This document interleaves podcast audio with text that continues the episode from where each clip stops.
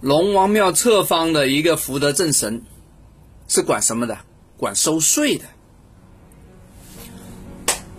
朋友们，大家好，又到何老师说法的时候了。很多朋友啊，在龙王庙里面拜完这个龙王了之后呢，往往呢也会跑到那个边上的一个土地庙里面，它的庙宇呢往往是正殿的大概三分一高，或者说五分一那么高，所以呢是比较低的哈。那么呢，这可能会有个老头啊，有个老太太啊。那老头呢，就是那个白胡子的。大家看到啊，那个土地神多数是白胡子的，长长的，对吧？这个福德正神呢，其实在古代里面呢，他是税官，管税务的啊，管管大家啊，要上缴给国家的啊，税官啊，税官就是土地神啊。所以你看到土地老爷爷呢，其实就是税官。是掌管着一方土地的神灵，我们也叫福德正神，也叫社神。啊，如果有做阴宅的朋友呢，一定在阴宅的后边弄个小土堆，小土堆那边挂个房子，要么压个石头，那个地方呢也叫什么？它其实人造了一个福德正神在这里。啊，我们民间就简称做土地公公啊，土地爷爷是吧？啊，明白了哈，后土。就是福德正神，土地神的另外一个性质呢，它就是财神，啊，为什么管管管泥土的，是吧？就保佑大家五谷丰登啊，生意兴隆。来，我们讲讲这个历史的典故了。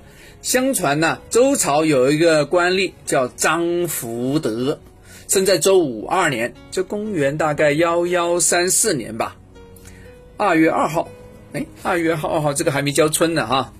从小呢是非常聪明，非常孝顺。三十六岁的时候呢，官运来了，在周成王二十四年，就公元前幺零九四年呢，就当了朝廷里面的总税官，对吧？税务局的局长，对吧？为官呢非常的清廉、勤政爱民。到了周穆王三世的时候呢，才死掉的，享年呢一百零二岁。哇，这个相当长寿啊！因为在古时候呢，人们呢喜欢呢留这个胡子，啊，美髯是吧？美美的胡子，寿终三天了，他的容貌都没有变化，就好像活生生的人一样。哎呀，人们去看他的时候啊，都感觉非常好奇。好了，这个福德老先生这个去世之后啊，就让了另外一个人来接位啊。那个人呢，听说不是太好。那人叫谁啊？哎，本来不想说了，叫魏超，啊，这个人喜欢贪财，对吧？喜欢用这个权势，横行霸道，所以大家呢，往往呢比较又想起这个张福德，因为他操守廉政嘛，百姓啊改其恩德，念念不忘，所以呢，有一些朋友啊，啊，比如说有一个比较穷困的一个一个民间的一个人。他就拿了一个大石头啊，四个大石头，就把它包成一个，弄成一个小小的这样一个一个宠，一个石的屋子啊，来祭拜他，对吧？纪念他。哎呀，随着这个人呢，自从啊做了这样一个石屋子来拜这个福德正神了之后啊，他就这个啊有贫转富。哎呀，大家都相信，原来这个张福德是有神恩呐，对不对啊？他还能听到我们的想法。对吧？他还能感受到我们对他的恩情啊！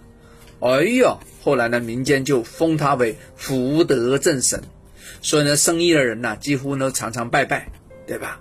所以拜福德正神呢，蛮多是做生意的，以求生意发展。在民间的传统里面呢，土地神也是保佑一方水土，非常热心肠，很接地气，是吧？他还考究人间的事，还要怎么样？劝善止恶，所以呢，他在人民的心中啊，他地位蛮崇高的啊。土地神呢，也是一个非常有功能职责性的一个神明，不然怎么叫土地神呢？对吧？他就保佑我们的当地的农业收成呢，保佑我们的生意人经商顺利啊啊！你路过的人呢，对不对？旅客要平安呢。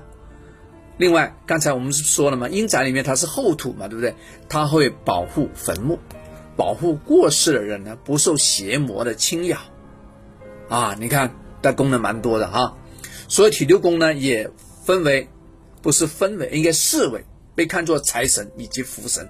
所以呢，在民间里面呢，这有土司有财，因此呢，土地公啊就被商家奉为守护神。所以大家有时看到非常多商店的门口都有个小小的、很小的一个小屋子，里面有供奉，啊，那个就是福德正神，那个就是土地神，啊，大家明白了吗？那何老师呢为大家做龙王庙的祭拜的时候呢，呃，弄完相关的礼数之后，也要拜拜土地神，就是这么个原因，啊，大家终于明白了哈。OK，好，欢迎大家参与何老师的龙王庙祈福，我们下次再聊，拜拜。